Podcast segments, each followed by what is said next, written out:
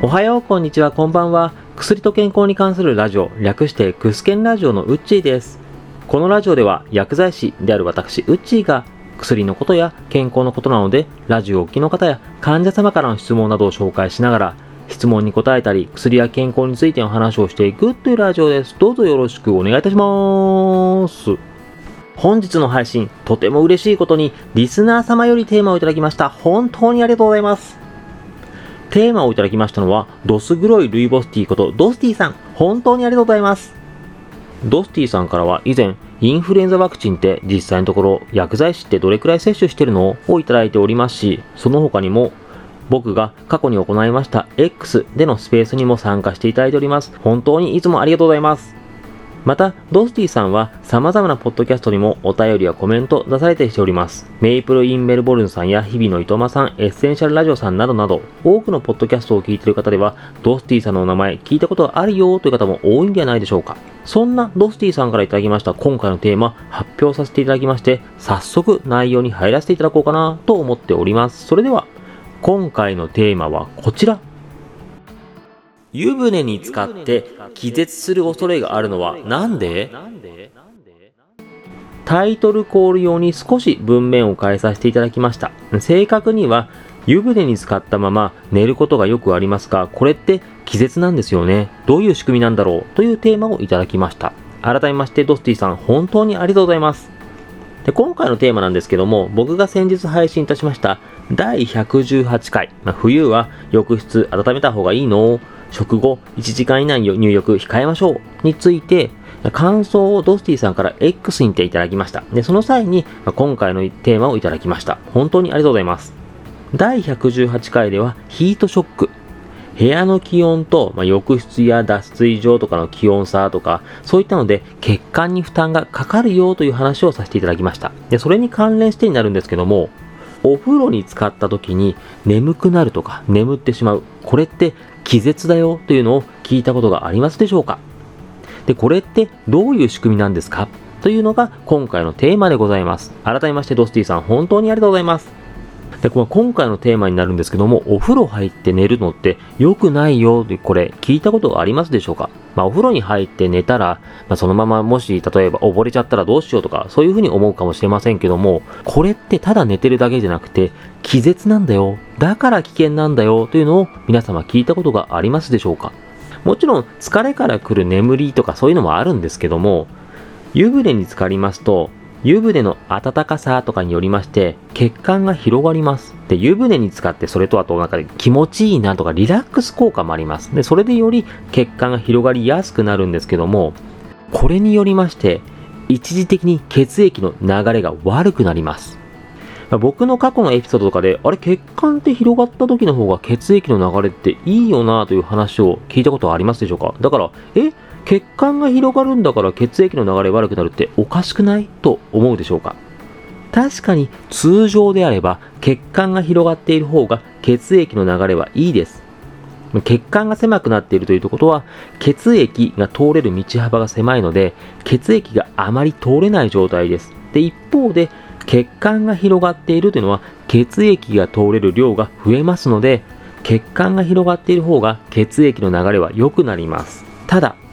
本来なんですけども、血管が狭くなっている時、血管が狭くなって血液があまり通れないからこそ、心臓では全身にしっかり血液を流すために血液を早く多く流そうとしますので、細い血管の中は勢いが強い血液が通っていきます。勢いが強いからこそ血管内に圧力がかかってしまうので、血管が細い方の方が血圧が高くなるとか、まあ、心臓に負担がかかりやすくなります。まあ、それだけ心臓がより働かなければいけないというイメージですね。で、ここでお風呂に入って血管を広げたとします。そうなるとどうなりますか？と言いますと、イメージ的な話になってしまいますけども、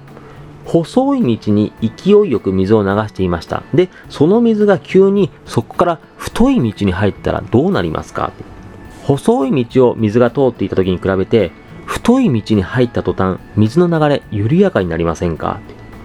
それと同じことが血管内でも起こります。細い血管が急に広がることで、血液の流れが一時的に緩やかになる。まあ、一時的に悪くなるっていう表現でいいんですけども、そうなりますと脳への血液が一時的に滞ります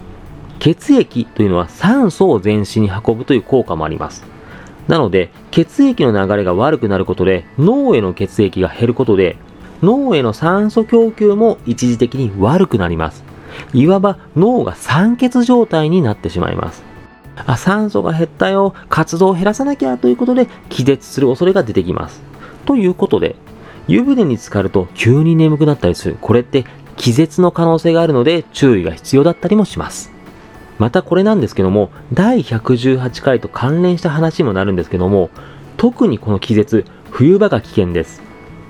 脱衣場とか体を洗う場所、こういうとこが冷えやすいですよね。だから寒さから血管が締まりやすく細くなりやすくなります。で、そこから湯船に浸かることで急に血管を広げることになりますので、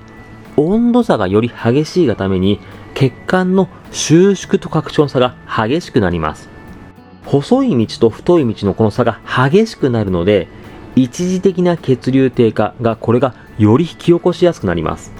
そういったことから、この湯船に使って気絶する冬場に特に注意が必要だよと言われておりますので、皆様ご注意くださいませ。というところが質問に対する僕なりの返答です。それでは、ここからは本日のワンポイントです。本日のワンポイント。お風呂の気絶対策には水分を。で先ほど話してきましたように脳への血流低下が原因で気絶とか失神こういったことが起きますでということで、血流を確保しておくことが気絶対策にはとても重要だったりもします。そして、その重要なことの一つが水分摂取です。そもそもの話になりますけども、血液の中の80%は水分です。で水分が不足してきますと、血液やドロドロ血液になるよとか、血の流れが悪くなったりします。そのため、湯船に入って血管を広げた時に、ドロドロ血液ですと、より流れが悪くなって気絶を起こしやすくなります。また入浴をしますと一般的に水分を500から 800ml くらい失うよと言われておりますのでそれだけ血液の流れも悪くするという可能性があります。そのために水分摂取をすることで水分を確保して血液の流れを悪くしないようにするのが大事です。また入浴前の飲酒これが危険だよと言われますのもアルコールとかで眠りやすくなるよこれもあるんですけどもアルコールによりまして脱水が起こりやすくなります。それによって血液の水分が失われることで気絶を起こしやすくもなります。そのためアルコールを摂取した後のお風呂はより注意が必要ですので水分摂取をしっかりしておくことをお勧めしております。今回はこんな感じです。改めましてテーマをいただきましたドスティさん本当にありがとうございます。また、ドスティさんから別の質問もいただいておりまして、その質問も近日中にお話しさせていただくかと思われます。その点も本当にありがとうございます。で次回なんですけども、実は今回話をさせていただきました、ドスティさんからいただきましたテーマと関連がよくあるよというテーマをあるポッドキャスター様からいただきました。ということで次回はそのあるポッドキャスター様からいただきましたテーマで話をさせていただきます。で今回次回とその続くんですけども、以前話したテーマと関連するような質問、本当に嬉しいです。と言いますのも、僕の番組ですけども、毎回、やっぱり絶対話漏れてる内容とかがあります。そのため、関連した質問とかで、ここってどうなんですか？とか、そういった保管するような形で質問いただけると本当に嬉しいです。なので、以前話したテーマとなんか似てるような質問だなといったものも、ぜひともいつでもお待ちしております。また、X などでもコメント、感想などいただきまして、そこからつなげてテーマをいただけるというのも本当に嬉しいです。そういった形でもいつでもお待ちしております。今回も最後までお聴きいただきまして誠にありがとうございました。また次回も聴いていただけると大変嬉しいです。それではまたお会いしましょう。このラジオで話す内容はあくまで一つの説であったり一つの例です。医師の方針や患者様それぞれの状態で治療方針は違いますので、自身がかかっている医師や看護師、薬剤師などの話を優先するようお願いいたします。